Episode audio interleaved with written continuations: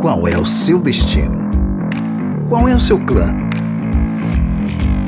Começa agora o Clandestino, o seu podcast cristão de ideias itinerantes. Somos um clã rumo ao destino que ele já nos mostrou. Eu sou Danilo Cerqueira e não oro para que Deus faça a minha vontade, mas para que eu me adeque a dele. E aí galera, eu sou Aida Maltese Delivered in the Hands of God. Uh, tudo bilíngue. É, é o iFood, pô. Fala galera, aqui é Túlio Ramos e às vezes a vontade de Deus dói, mas não deixa de ser perfeito. Rapaz, essa galera tá demais, demais. E hoje, seja o que Deus quiser.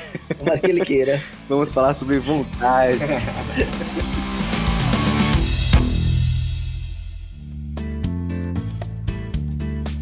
então, velho, assim, quando, quando eu tava pensando sobre isso, né? Eu tava fazendo recentemente uma prova, e aí cai aquela, né? Tipo, eu orando, até comentei com vocês, né, lá no, no, no grupo, eu orando tal, e aí, tipo, Senhor, me ajude a passar, e aquele negócio, e bateu, tipo, certo, mas.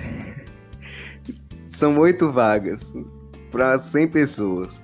Se oito orarem, eu já tô, eu já tô aqui com nove pessoas. Eu mais oito, nove pessoas aqui. Alguém vai ficar de fora aí. Como é que Deus faz? Quem, quem é o favorito de Deus? É na batida do pênalti, né? A oração do batedor e do goleiro, né? Qual que ele vai escutar? Quem, quem tá mais perto? Quem tem a oração mais forte? Inclusive, Dan, eu já vivi uma situação assim de, de oração também. Também em contexto de sala de aula bem interessante. Eu, antes de formar em direito, eu, eu dava aula, eu era professor. E aí eu me lembro que, que tinha um, um abençoado, velho, um, um, um guri que eu já sabia que me dava trabalho. Porque, assim, na pegada, ele era naturalmente inteligente. Então ele entendia que ele não precisava prestar atenção em que não precisava estudar. Sei como é. É, acho que Sei como é. Aí eu preparei, eu preparei uma prova especialmente para ele, porque ele não tinha ia ser algo dissertativo em inglês e tal. E aí eu fiz um modelo de prova só para esse guri. Sim. E aí eh, ele disse assim, eu, eu falei pra turma, né, é, pode começar, Deus abençoe. Aí o menino disse assim, professor, eu não vou orar não. Não, professor, eu não estudei, o que é que Deus vai fazer por mim? Aí eu disse a ele, bicho, você precisa orar dobrado agora, velho. Você tá precisando mais, você que não estudou. E aí, cara, é uma frase simples, mas mostra que a gente tem uma relação muito meritocrática com Deus. Muito, é, re- muito retributiva, né? Então eu tenho que fazer para Deus me retribuir. E eu fico assim, chocado, porque até que ponto que isso é bíblico, sabe? É aquele, é aquele verso, né? Faça a tua parte, mas eu, completa- mas eu completarei. Inventares dois. um. Na verdade, a gente tem uma, uma dificuldade grande, né, de compreender. Não é nem compreender a vontade de Deus, é compreender Deus, não é? É natural, não é? Dentro da nossa limitação, compreender aquilo que é transcendental, aquilo que é divino. E a dificuldade de, de compreendê-lo gera uma dificuldade de compreender as suas ações. Então, como não há padrão, aparentemente não há padrão nas ações de Deus, a gente tem dificuldade de fazer esse diagnóstico, né? Então, qual é a vontade de Deus? Né? Para que caminho Deus está querendo me, me levar? É, será que se eu pedir qualquer coisa, ele vai ouvir? E aí a gente fica naquela, pô, será que eu posso pedir qualquer coisa? Será que se eu for por esse caminho... Tá ligado? Tipo assim, você não vai pedir qualquer coisa pro seu professor.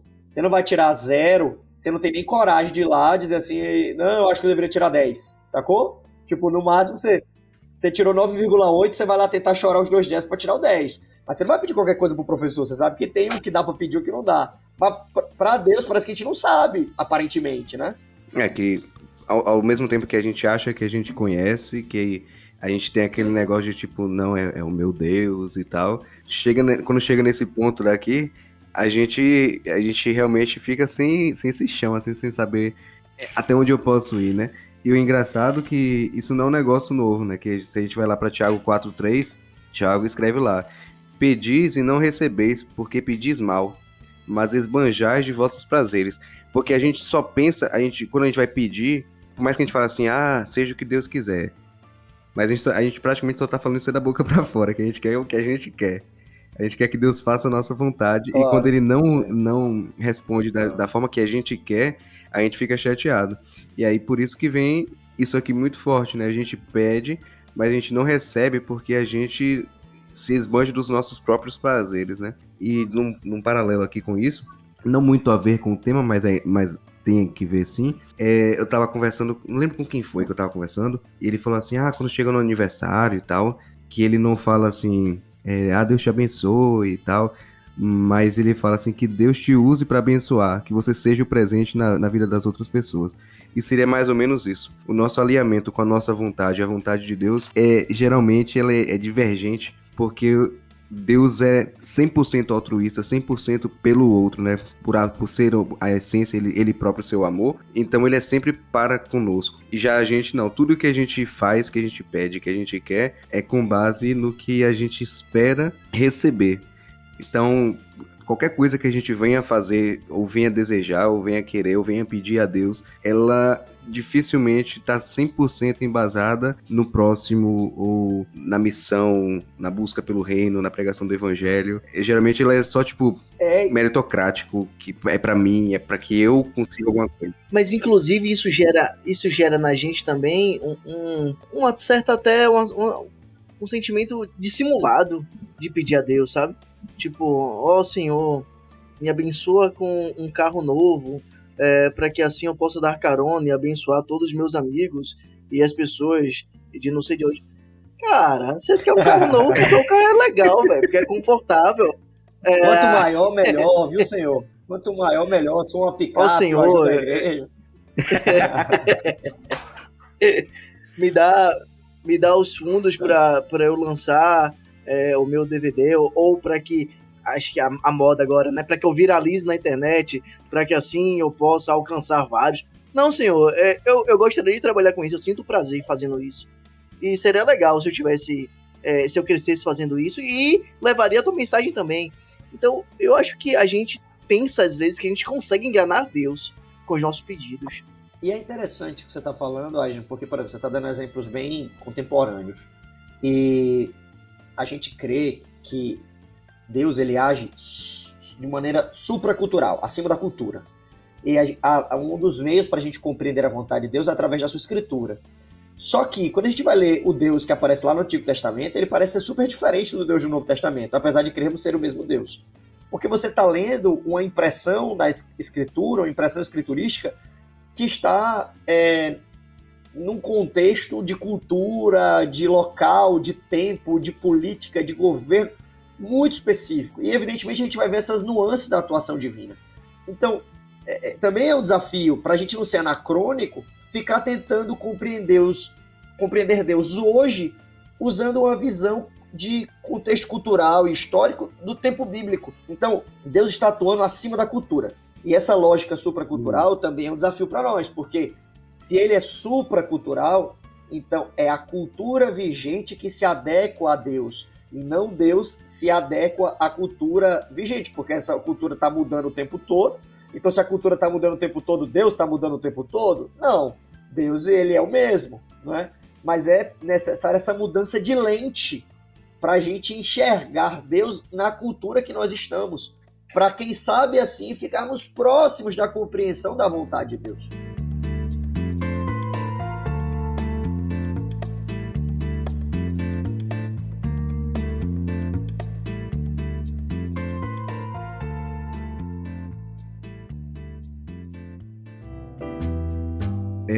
Eu tava vendo aqui um. Aquelas discussões de, de Twitter, né? O pessoal fica aqui comentando e tal, e aí é cheio de pastor coach aí. Tem um pastor, não vou falar nome pra não estar causando discórdia, mas é um pastor que ele, ele é um pastor desigrejado, ele não tem igreja. A igreja dele é o YouTube e o, o Telegram. E aí tem os horários do culto dele online. E aí ele vai falando várias coisas, né? E ele começa a falar. Mano, esse cara arrasta uma né? multidão, velho. Muito, muito. E aí você vai vendo pela quantidade de pessoas que seguem. E aí, tipo, tem um negócio que ele colocou aqui, uma frase assim meio, tipo, é, não, vou, não vou trazer pra, pra ninguém ficar aí buscando atrás e, e vendo polêmica. Claro, por favor. Mas era uma questão cultural, né? Sobre o evangelho e culturalismo. E aí um comentário de resposta dele foi muito interessante, que foi é, falando exatamente sobre a cultura. Que ele vai falando que, que Cristo ele é supracultural, né, acima de qualquer cultura, que ele é cultural porque ele emerge da cultura, mas ao mesmo tempo ele é contracultural, porque ele transborda e transforma a cultura. Sim, legal. Então, entender isso faz parte desse trabalho de entender quem é Cristo, entender de alguma forma na, na, na pequenez que a gente tem, entender Deus para poder compreender a vontade de Deus. Que muitas vezes a gente, como a gente tá falando no começo, a gente ora assim, ah, seja o que Deus quiser. É, se for da vontade do Deus, Deus faça, é, se faça a sua vontade, mas a gente geralmente fala isso da boca para fora, porque quando não acontece do nosso jeito, da nossa vontade, aí que vai gerando todo esse, esse transtorno, eu acho que até emocional da gente, porque a gente fica frustrado e a gente acaba descontando em Deus isso, né? Porque não é a nossa, a nossa vontade que tá, que tá se cumprindo ali. E a gente e fica nesse negócio de tipo, uma outra pergunta. Será que porque aquilo não aconteceu do jeito que eu quero e aconteceu na verdade de uma forma extremamente oposta do que eu quero e que me traz tão me traz malefícios, significa que Deus queria que eu sofresse esses males? E aí isso gera mais um monte de perguntas aqui. Eu tenho uma, eu tenho uma amiga de adolescência, o nome dela era Débora Cristina. É, Débora tinha anemia fosforme e a doença progrediu de modo muito rápido. Era uma jovem, era uma líder de igreja, e aí ela foi internada. As intercorrências do internamento é, avançaram de modo muito drástico, fizeram. A gente fez uma corrente de oração e Salvador inteiro orava para essa jovem. E tinha uma amiga que estudava com a gente e ela não era adventista. E ela dizia, quando a gente estava orando em grupo, né? Ela interrompia a oração, na parte que a gente dizia assim: seja feita a tua vontade. Ela, não, senhor, cure ela, viu? E... Rapidinho, ela era, não era adventista ou ela não era nenhum, não, é, não era de nenhuma denominação? Religião, de uma denominação. Ela não era cristã. Isso, ela conhecia a, a, a, o evangelho através da escola adventista mas ela é, nunca foi de nenhuma denominação. E ela dizia que, e até hoje ela diz, que ela não consegue orar assim, Senhor, seja feita a tua vontade. Porque ela diz que no íntimo dela, a vontade dela é que a pessoa se cure, que a pessoa consiga emprego, que a pessoa consiga é, a, o estudo. E, sabe? É, só que essa é uma visão. Essa é uma visão de alguém que entende, compreende, acredita, ter uma percepção macro da vida, quando na realidade todos nós temos uma percepção micro, não é? Então, ah, assim, eu quero muito aquele emprego. E, cara, e às vezes aquele emprego vai ser uma maldição na tua vida, sacou? Então, assim, Deus vai nos dando. Eu não vou entrar nessa seara aqui de livre-arbítrio, né? Mas Deus vai nos dando talvez essa liberdade de fazermos escolhas e lidarmos com as consequências dessas escolhas. Mas antes de te devolver a palavra, Aide, me, me, veio aqui à mente até uma frase de Hipócrates, é, pai da medicina, e claro que o contexto que ele está falando é outra coisa, mas a gente consegue fazer uma, uma alusão aqui. Tem uma frase de Hipócrates que diz assim: olha, antes de curar alguém, pergunte se ele está disposto a desistir das coisas que o deixam doente. Uhum. Então, assim, às vezes a gente. Ah, Senhor, faça a tua vontade na minha vida. Ah, Senhor, eu gostaria que o Senhor fizesse tal coisa, é, porque Danilo até falou aqui do texto de, de, de Tiago, falando sobre, ah, é, às vezes você não, não tem a vontade de Deus na tua vida porque você não sabe pedir. Mas, brother, às vezes a gente pede umas coisas para Deus e talvez para que Deus realize isso na nossa vida, vai ser preciso pagar um pedágio, vai ser preciso passar por algumas questões para que aquilo se torne realidade. Haverá processo. Eu estou disposto a passar por esse processo? Eu estou disposto a, a, a lidar com algumas questões para que eu chegue nesse objetivo final, sacou? Ah, meu sonho é, é chegar no pódio de uma maratona. Massa. Mas você está disposto a se preparar para a maratona? Você está disposto a correr a maratona? Exato. Porque não tem como pular de casa, do sofá pro pódio, sacou? E aí, você, você vai estar tá afim de passar por tudo que tem que passar até chegar lá? Mas eu continuo, Túlio, é, pensando o seguinte: continua sendo hipócrita da minha parte dizer, Senhor, seja feito a tua vontade, porque eu tenho a minha vontade. É, eu acho que o, o... Não, tudo bem, você pode, você pode externar a tua vontade, né? Mas meio que andar num caminho sabendo que a vontade dele é melhor do que a tua. Tá. Né? Então, essa oração de seja feita a tua vontade, para mim ela faz sentido quando no íntimo de quem tá pedindo isso, é a pessoa queira dizer assim, Senhor, eu tenho minha vontade, mas me ajude a entender a sua. E ele sabe, né? Me ajude a entender a sua. Isso, e ele sabe Sim. a nossa vontade, Porque né? Eu acho que inclusive que essa é uma das maneiras de Deus de resposta à oração de Deus, né? É, tinham sermões muito clássicos dos anos 90, que eram é, as três respostas da oração de Deus, que era o sim, o não e o espere. Que sendo que é, Talvez. o espere, Então, sendo que o espere, espere né? é o mais torturador, né? Quanto tempo Noé ouviu espere? Pô, se você ver a história de Noé, Deus falou com Noé uma vez, tem um lapso de séculos e o cara trabalhando ali e a resposta de Aham. Deus não é um- uma resposta verbal, é a chuva caindo. Então, às vezes a gente vai ter um lapso de silêncio que é perturbador. Parece que Deus visualiza a oração e não responde. Marca o tracinho azul e ele diz assim: beleza, já entendi. E não fala, quer dizer, ele nem fala, beleza, já entendi. Né? Só aparece lá a visualização. E é aí também que se exerce a nossa fé.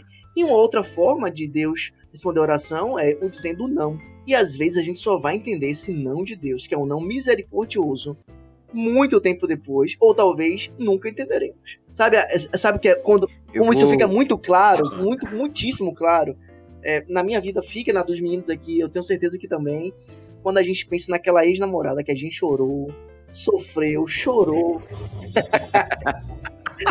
Aí você olha hoje, pô, senhor, obrigado, viu, velho, pelo livramento. Lem- Lembrei, lembrei de uma história aqui, você falando disso aí. Da, não, não vou botar nomes aqui, né? Mas a pessoa. Na, Por favor. uma pessoa- umas pessoas, né, que namoraram e tal. E aí passou, assim, uns 10 anos, né? E já casados e tal. E aí estavam num casamento de, uma, de outra pessoa, né? Aí o cara parado, assim, olhando pra, pra mulher. E ela passava, assim, olhava pra ele e via, tipo, pra ele tá me olhando. Tava. e aí, mas independente disso, né? Aí ela, a- a- o que, que ela enxergava, né? Ela falando com a amiga, ó, não consegue parar de me olhar. Deve estar pensando ali, olha o que eu perdi. e aí ele, e ele vira pro brother e fala, cara, pra ali eu namorei com aquela menina, que fogueira que eu pulei.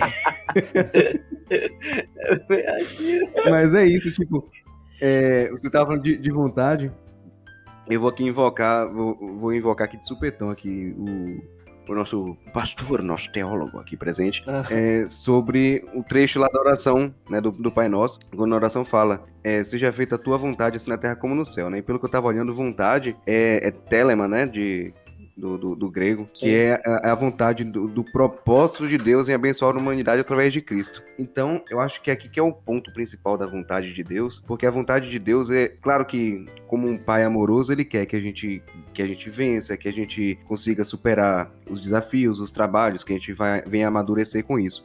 Mas a vontade suprema de Deus é e sempre será a salvação. Então, a vontade de Deus foi que Cristo viesse e morresse por nós. E aí a- a- o que eu vejo aqui é a nossa dificuldade de perceber isso e entender que, independente de qualquer coisa, quando a gente ora, por exemplo, o, o Pai Nosso, seja feita a tua vontade, assim na terra como no céu, é exatamente isso. E quando a gente vai lá para Tiago, que vê, ele fala assim: vocês pedem, mas não, não recebem porque vocês pedem mal, porque vocês não conseguem entender Uhum. o que, que Deus quer realmente para vocês. Eu acho que aqui que é o ponto de virada. Então, quando a gente começa a analisar o que Deus quer e entende, eu acho que a- aquela dúvida que Túlio trouxe na frente, né? Tipo, ah, é, as pessoas pensam assim porque as pessoas realmente não conhecem a Deus. Eu acho que a gente pode passar a eternidade tentando, mas como Deus é maior do que a eternidade, a gente jamais vai conseguir, mesmo no céu, com corpos perfeitos, a gente jamais vai conseguir perceber e entender Deus. Eu tava pensando nisso esses dias, Dan, de que a gente simplesmente não tem hoje estrutura é, neurológica, intelectual, suporte para entender sequer múltiplas possibilidades, quanto mais é, ter a visão de Deus, sabe? Nós somos limitados. E acho que essa limitação, você tem razão. A gente não tem condições, nem, nem numa realidade de corpos perfeitos, mente perfeita, a gente não tem condição intelectual para administrar tanta informação, tanta possibilidade, tantos vieses, né?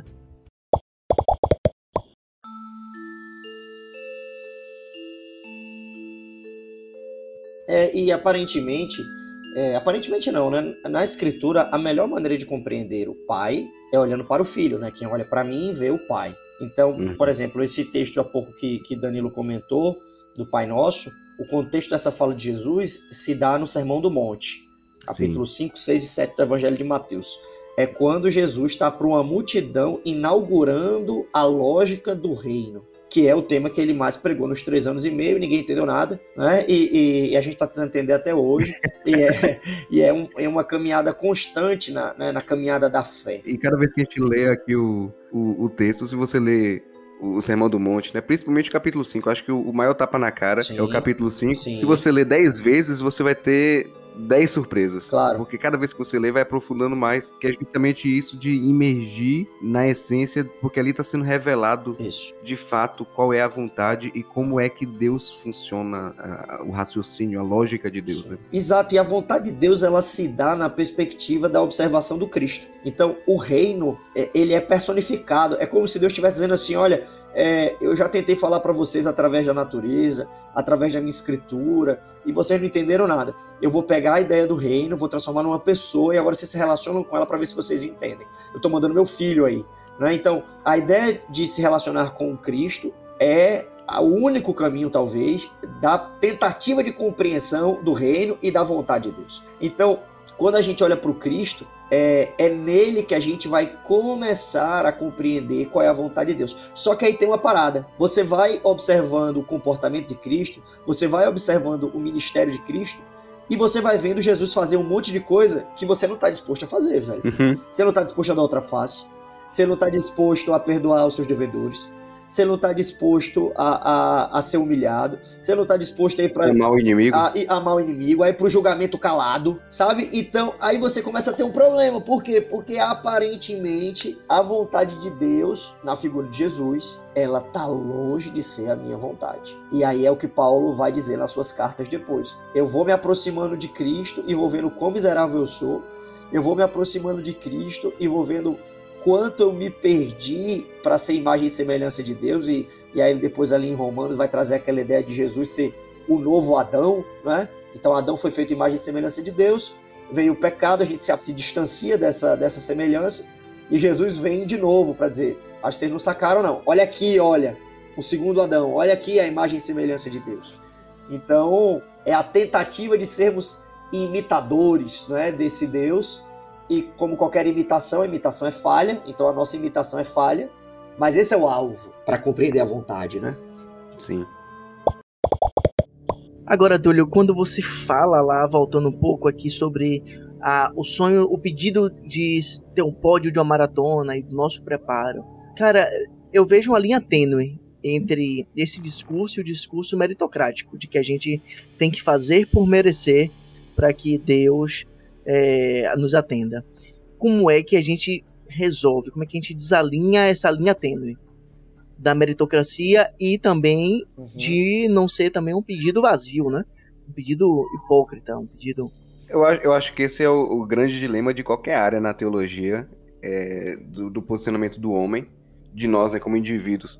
Porque a todo instante, se a gente vai, principalmente quando isso está relacionado com a graça, o tempo todo a gente quer por conta própria é, ter algum mérito em alguma coisa, quer seja na salvação, quer seja na, na, na vontade, como a gente está falando aqui, na vontade de Deus, a gente quer sempre prevalecer a nossa vontade. Então, o primeiro ponto, e aí volta para tudo isso que, que Túlio já falou aqui, né, e que, que é o foco que Jesus vem tratando durante todo o evangelho, porque é o foco principal da nossa vida cristã aqui na Terra. A nossa missão depende disso. Isso o quê? De, de ceder o nosso egoísmo e a nossa natureza pecaminosa. Porque essa questão de mérito, ela, ela é intrínseca com a nossa vontade e com nossa natureza pecaminosa.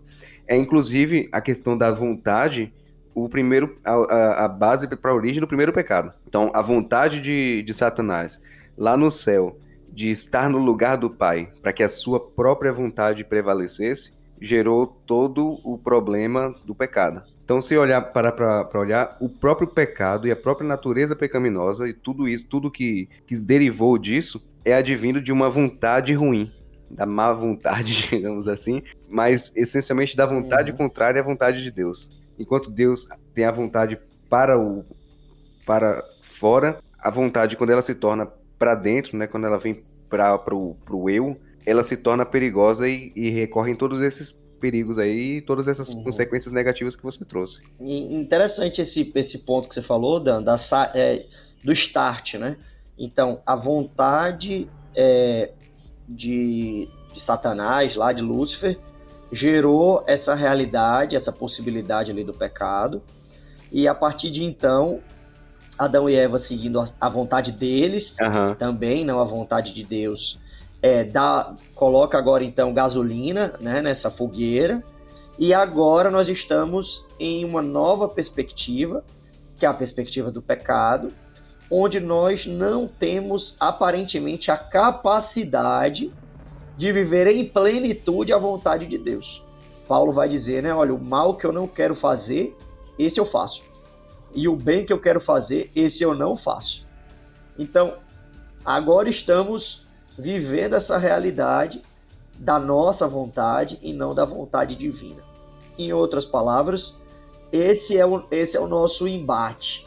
E é por isso que a, a perspectiva que a Adner trouxe aqui da meritocracia, quando falamos do reino, quando falamos de salvação, a palavra meritocracia não existe nesse dicionário, Claro. né? Porque aquilo que merecemos por mérito é a perdição e não a salvação. Exato. Então, é, de- a gente já começa então da premissa de que, olha, é, se você for salvo, brother, não tem nada a ver contigo, tá? Porque, porque você tá na perspectiva de viver a sua vontade, não viver a vontade de Deus.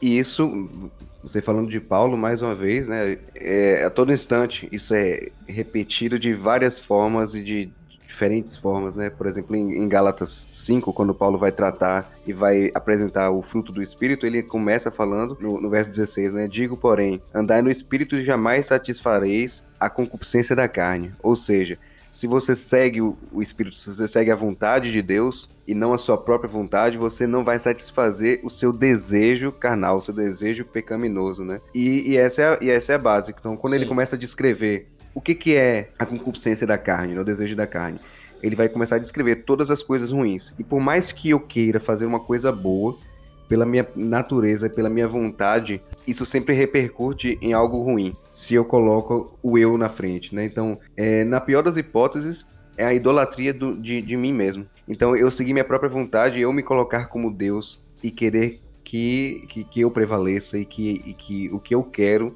seja o, o primordial. E quando a gente vai lá para o pro fruto do Espírito e a gente vê as características desse fruto, né? Nada disso daqui é para é mim, de mim para mim, mas é de mim para alguém, né? O, o amor, a alegria, a paz, a longanimidade, né? Que é muito mais do que, do que paciência, benignidade, bondade, fidelidade, mansidão, domínio próprio. Única coisa que cai para mim é para que isso vá para o próximo, né? Por exemplo, domínio próprio. Eu me dominar, dominar a minha vontade para que eu esteja disponível para o próximo, para que a minha vida ela não sirva a mim, mas ela sirva ao próximo. E a gente volta lá para o que Jesus fala no, no capítulo 25 de Mateus, né? Quando, eu- quando ele fala, quando vocês fazem coisas boas aos meus pequeninos, né? Vocês estão fazendo a mim. Então, quando a gente ama o nosso próximo, a gente cumpre a vontade do Pai, abençoando e, e bendizendo e trazendo várias coisas aí é, que são boas para o próximo e vão contra a minha vontade, que a minha vontade é sempre para mim. Então, a partir desse momento, começa a ficar muito fácil para a gente é, encontrar respostas para aquelas perguntas que a gente falou lá no começo, né? É, a vontade de Deus seja feita a sua vontade e tal. E a gente muitas vezes fica se perguntando assim: ah, será que eu que eu pedi bem, que eu pedi certo? E isso aí, essencialmente, por exemplo, a gente falando assim, ah, seja feita a tua vontade. Mas e quando a, a- tua vontade não é, não é, não tem a resposta e, e o, digamos assim, a consequência imediata daquilo que eu espero, que eu quero. E aí eu me frustro. Quando acontece, por exemplo, eu peço uma coisa, pra mim não acontece, pra uma outra pessoa que tá do meu lado acontece. Como é que eu me porto em frente a isso? Eu passei por uma experiência de quase morte. Tem, vai, fazer, vai completar dois anos esse mês agora. Em abril de 2023. Completa dois anos. O início, né? Parabéns pra Desesperador. Indo de Temos nervoso. aqui, nesse podcast é tão, esse, esse podcast é tão estourado, que a gente tem até um, um amigo de Lázaro, né? O outro foi ressuscitado. né? Tecnica- Tecnicamente eu morri. Sai pra fora, Aidna. Ah, é verdade, esqueci disso. Essa frase. E, não, e foi uma situação tão crítica, né? Que tem dois anos que o, que o clandestino tá de luto. Voltou a gravar só agora. Tentou retornar, né, depois de um ano aí, mas ainda É, não tava preparado que pra, pra superar. Ainda não tinha vazão É, pulmonar pra falar. Não tava né? nem subindo escada ainda, ele. É. Inclusive, quando, quando eu dei entrar no hospital, o Túlio pediu o fone dele da China, que chegou agora, tem dois anos.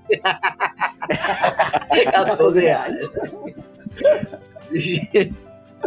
ah, vamos, sério agora.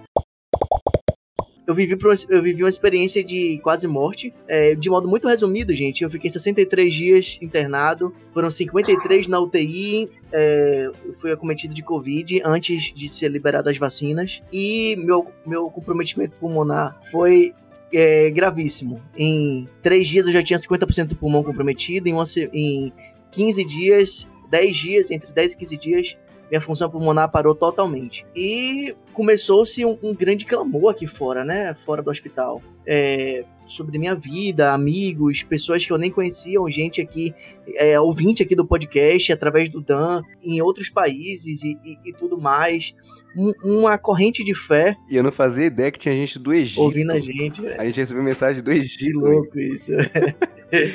Eu quero dizer pra essa galera aí, se você que tá ouvindo, elevou um pensamento a Deus sobre isso. Essas orações, creio que salvaram minha vida. No mínimo, elas fizeram, elas chegaram até mim ali no leito, né? E elas chegaram de um jeito tão detalhista assim de Deus, sabe, Dan? Não foi só a função pulmonar voltar, mas foi a moça que cuidava da limpeza, que enquanto tava limpando o chão, cantava um louvor e eu me sentia acolhido por Deus e sentia a sua oração respondida ali naquele leito e eu chorava. É, era o técnico de enfermagem que ia me dar um banho ali na cama e é, ele falava uma, uma palavra positiva de incentivo, uma mensagem inspiradora de Deus lá, né? Falava um verso bíblico. Sabe, é, Deus foi agindo. Então, de um modo em que os médicos que tinham me condenado, que tinham dito à minha mãe por mais de três vezes que o filho dela não tinha jeito, que ela pra ela ir se despedir do filho dela, é, na última vez, até tem até a cena clássica da, da oração lá no sábado de manhã, na nossa comunidade aqui em Salvador, é, que o pessoal orou. Ali eles tinham me dado 12 horas de vida. Já tinha 15 dias entubado ali. Só que a minha última oração, antes de ser entubado, acho que foi a oração mais simples da minha vida. É, algumas orações nossas antes de comer, aquelas orações mecânicas, são mais complexas do que essa minha última. Eu só disse assim, Senhor, tá tudo bem, tive uma vida massa. É, se eu acordar e ver minha mãe, tá tudo bem. Se eu acordar e te ver no grande dia da tua volta, tá bem. Amém. Beleza. Só que tinha gente aqui fora, Dan, que me contou assim, velho, se você morresse, eu ia perder minha fé totalmente em Deus. Eu, do tanto que eu orei, assim, eu, eu disse assim, pô, velho, se eu tivesse morrido, mano, que responsabilidade é essa que você tá me dando? Entendeu? Claro. Super perigoso a pessoa condicionar a fé em Deus na resposta sim das orações, né? Você pega Jesus no Getsemane, Senhor, livra de mim esse cálice. Morreu, velho. Morreu do mesmo jeito, velho. Entendeu? Então, e aí? Agora Você não quer ver outro, mais? Tulhão? É, Dan também vai, vai. já- A gente já trocou ideia sobre esse caso. De João Batista, quando tá preso, sabe que vai ser condenado à morte. Uhum. Aí ele manda os discípulos pra, pra perguntar assim: vê lá se ele é o mestre mesmo, porque eu tô aqui preso, velho. Vê lá se ele vai fazer um milagre, vai acontecer alguma coisa. Aí os discípulos chegam pra Jesus. Jesus disse assim: pera aí. Aí Jesus vira pro outro lado, continua curando, fazendo milagre, e depois volta pros discípulos de João Batista e diz assim: vai lá, diz aí que vocês viram. Tipo, sou eu, eu sou seu primo. eu sou seu primo, eu sou Deus. Eu tenho poder Aham. pra fazer milagres, mas o meu plano pra você é outro. Sim, seu papel foi cumprido, né? É, é velho, e assim, é, aí a gente fica nesse, nessa, nesse questionamento, né? Nessa tentativa de compreender a vontade de Deus. É, assim como a gente teve o privilégio de orar pela recuperação de Agnes e ver Deus respondendo com um verdadeiro milagre na vida dele, é, certamente muita gente está ouvindo a gente aqui e, e conheceu pessoas muito próximas, talvez, que é, não tiveram a- a- o mesmo destino ou a mesma resposta às suas orações. Né? Eu perdi pessoas da minha família e certamente muita gente que está me ouvindo aqui também, é, quer seja pelo Covid, quer seja por um acidente de carro, quer seja por alguma coisa do tipo. E aí, brother, como é que a gente compreende a vontade? Até morte natural, né? ou de morte natural, como é que a gente compreende a vontade de Deus diante de perdas, diante de orações que são feitas assim, é, com toda a entrega e que não são respondidas dessa maneira. E talvez a maneira que mais próxima da no, dentro da nossa limitação para compreender a vontade de Deus seja observar ali o capítulo 15 do Evangelho de Lucas, quando em meio àquela parábola, conhecida parábola do filho pródigo, ao final da história, o filho pródigo que representa eu e você, né, homens e mulheres que saímos do convívio e do relacionamento íntimo com Deus e fomos viver a nossa própria vontade, e depois machucados a gente volta para encontrar com Deus. Qual é a cena que a gente vê? Um Deus rancoroso, é, brigando, ou, ou, ou, não é, ou trancado no quarto, não quero falar com esse filho malvado, com esse filho teimoso. Não. A gente encontra o dono da fazenda saindo correndo, independente de qualquer circunstância, de braços abertos a encontrar com seu filho, manda fazer festa, manda colocar é, anel no dedo, sandália nos pés. A vontade de Deus é salvar os seus filhos, né? Era preciso que nos alegrássemos e nos regozijássemos, porque esse teu filho, esse teu irmão que estava perdido foi achado, que estava morto reviveu. Então, talvez a maneira mais próxima diante da nossa limitação para compreender a vontade de Deus é Deus quer nos salvar. Deus quer é o pai que quer encontrar com os filhos.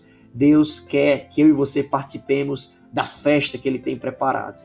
Então, brother, pode ser que muita coisa esteja acontecendo na tua vida que não é exatamente como você gostaria. Pode ser que você esteja passando, como vai dizer Davi, pelo vale da sombra da morte. Mas Deus está preparando algo bom para nós, sabe? E a vontade de Deus é que a gente esteja perto dele. Algo bom significa então que todos os meus sonhos serão cumpridos? Se os seus sonhos forem viver a eternidade com ele? Sim. Mas se os seus sonhos tiverem relação com algumas coisas que não têm a ver com isso? Talvez sim, talvez não, não sei mas a vontade de Deus, o âmago do coração de Deus é salvar o perdido, é estar perto dos seus filhos, sabe? É trazer para mim e para você essa completude de estarmos próximos de Deus. E se o Senhor é meu pastor, nada me faltará, né? Porque Ele é tudo, Ele é tudo que preciso, Ele é tudo que de fato tenho. As outras coisas são todas efêmeras, elas são como vapor, elas desaparecerão cedo ou tarde. E as, as experiências dessa vida vão nos mostrando isso a brevidade da vida, é? a brevidade como tudo acontece, como tudo é inconstante. E o único que de fato é constante, que de fato é concreto, é Deus. Se o Espírito Santo do Senhor conseguir fazer uma reforma em mim e você, para nos dar compreensão de que o de, que o de fato precisamos é estar com Ele, eu queria te dizer que a maior das tuas vontades será realizada, será cumprida quer viver perto de Deus, porque Ele quer estar com a gente. Né? Então, talvez o que a gente precise compreender melhor não seja a vontade de Deus. Talvez seja compreendermos e apararmos e, e sofisticarmos a nossa vontade. Eu acho que a gente precisa de uma grande reforma acerca da nossa vontade.